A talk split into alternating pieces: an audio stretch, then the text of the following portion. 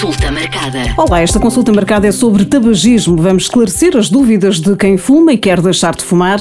Vamos falar também sobre a relação entre o tabaco e a Covid-19 e muito mais. Para esclarecer estas e outras dúvidas está connosco Clarice Martinho, da Associação Nacional dos Médicos de Saúde Pública. Olá, Clarice. Podemos falar hum, em quantos fumadores em Portugal, em percentagens? Olá, Mónica.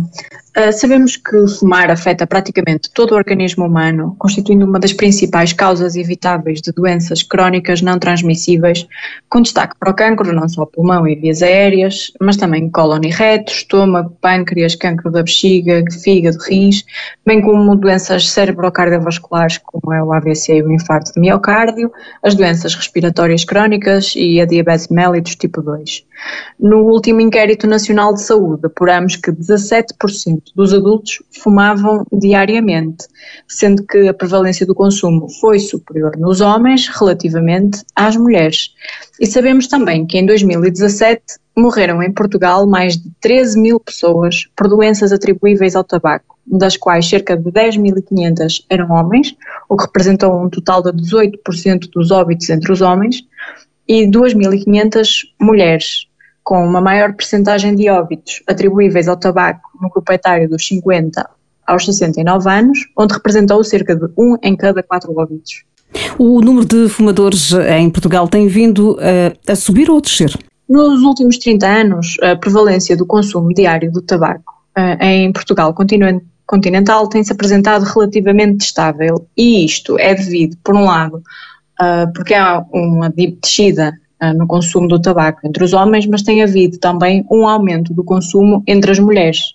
Em relação uh, aos jovens portugueses, podemos saber, ter ideia de que começam a fumar em média com que idade? Os adolescentes e os adultos jovens são particularmente vulneráveis à dependência e aos estímulos sociais e de marketing promotores do consumo de tabaco. Fumar na adolescência tem consequências para a saúde imediatas e a longo prazo, desde o atraso na maturação pulmonar, redução da função respiratória, agravamento da asma e redução da aptidão física em termos de desempenho e resistência.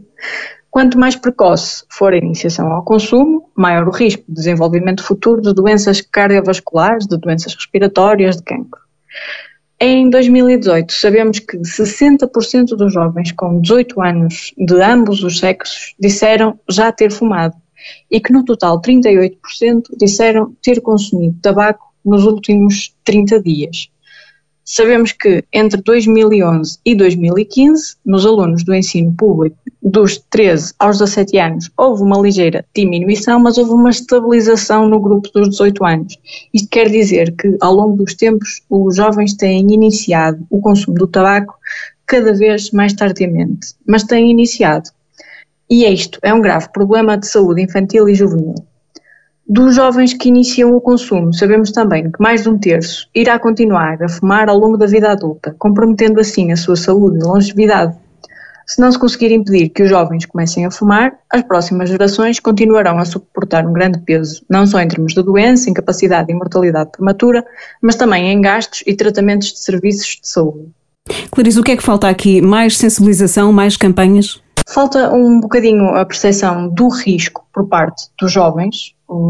Os jovens cada vez mais têm a percepção de que o tabaco é algo do passado e é algo que não faz mal, até porque temos agora a introdução de novos produtos do tabaco com imagens mais apelativas e que acabam por ter uma percepção diferente do risco. Atualmente, os cigarros são ainda o produto do tabaco mais consumido pelos adolescentes e jovens, logo seguido pelo tabaco de enrolar e em terceiro lugar pelos cigarros eletrónicos, mas tem sido um, um, um aumento nos últimos anos.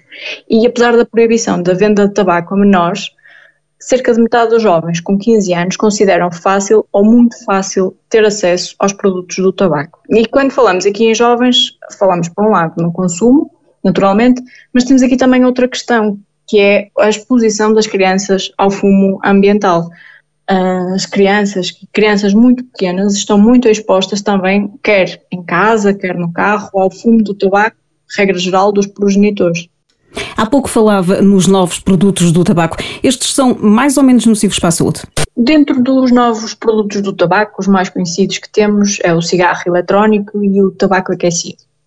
A evidência científica quanto às potencialidades destes dispositivos é insuficiente e fortemente enviesada pela indústria tabaqueira, que aliás é quem financia e apresenta os maiores estudos nesta área. Sabemos que o tabaco aquecido é composto por tem os produtos exalados da combustão do tabaco, uh, em que nos falam em que provavelmente haverá menores concentrações, mas falta ainda muito tempo de estudos e grupos de grande escala para poder estudar os efeitos nocivos do tabaco, que são cumulativos ao longo do tempo, e para isso serão necessárias décadas de consumo para vermos os efeitos, como o cancro do pulmão e a doença pulmonar obstrutiva crónica. Ainda este ano, 12 sociedades médicas e científicas, nas quais a Associação Nacional dos Médicos de Saúde Pública se inclui, tomaram uma posição conjunta de que os produtos de tabaco aquecido não são recomendados e apresentam graves riscos para a saúde. Uma questão muito importante uh, nesta altura: uh, há uma relação entre o tabaco e a Covid-19, ou seja, os fumadores são mais vulneráveis? A evidência até ao momento sugere que o tabagismo está associado ao aumento da gravidade da doença e morte em pacientes com Covid-19 com COVID que estão hospitalizados. Sabemos também que dos jovens que usam cigarros eletrónicos há um risco 5 a 7 vezes superior de ter Covid-19 quando comparado com os não fumadores. Mas ainda estamos a descobrir esta doença, ainda estamos a fazer estudos e serão necessários ainda muitos mais para quantificar efetivamente o risco de hospitalização por Covid-19 ou de infecção por SARS-CoV-2 nos fumadores. Falámos aqui dos riscos, mas também é importante falar de como é que uh, se pode deixar de fumar. Uh, há vários passos. Existe uh, no, na Direção-Geral da Saúde um manual que está disponível online com vários passos, com 15 passos, aliás, para deixar de fumar, que recomendo aos fumadores que tenham essa vontade um, de o consultar. Queria só aqui deixar alguns pequenos pontos que me parecem mais importantes para quem estiver a pensar nisso, efetivamente começar a refletir e iniciar por aqui. Alguns dos pontos principais são a motivação e escrever, escrever mesmo estes motivos, quer em termos de saúde ou as melhorias que vai ter, quer mesmo em termos financeiros, atendendo ao grande peso que representa o tabaco na carteira das famílias. Depois, planear o momento. É necessário é aconselhável escolher um dia D e informar mesmo a família e amigos para haver este compromisso. Escolher o dia a partir do qual se vai deixar de fumar. Depois, é necessário acrescentar a isto uma mudança de hábitos. É necessário eliminar os objetos que façam lembrar o tabaco, como os cinzeiros, evitar consumo de álcool e café, que são momentos associados ao consumo de tabaco também, não estar perto de fumadores, evitar todos aqueles momentos considerados perigosos que vão levar a puxar o cigarro. Por outro lado, complementar com o aumento da atividade física e uma alimentação saudável para que se sinta bem consigo próprio e mantenha este estilo de vida. E depois, por último, deixar só aqui o ponto da recompensa monetária. Guardar visivelmente o dinheiro que está a poupar e, ao fim de um, de um ano, por exemplo, oferecer algo a si próprio uh, pela sua recompensa de ter deixado de fumar.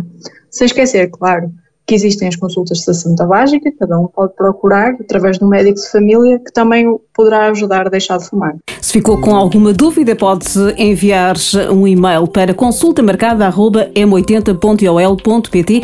Pode enviar também uh, dúvidas sobre outras questões de saúde. Este episódio termina por aqui, está disponível no site da M80 em m80.ol.pt, onde pode descarregar, ouvir logo e também nas várias plataformas de podcast.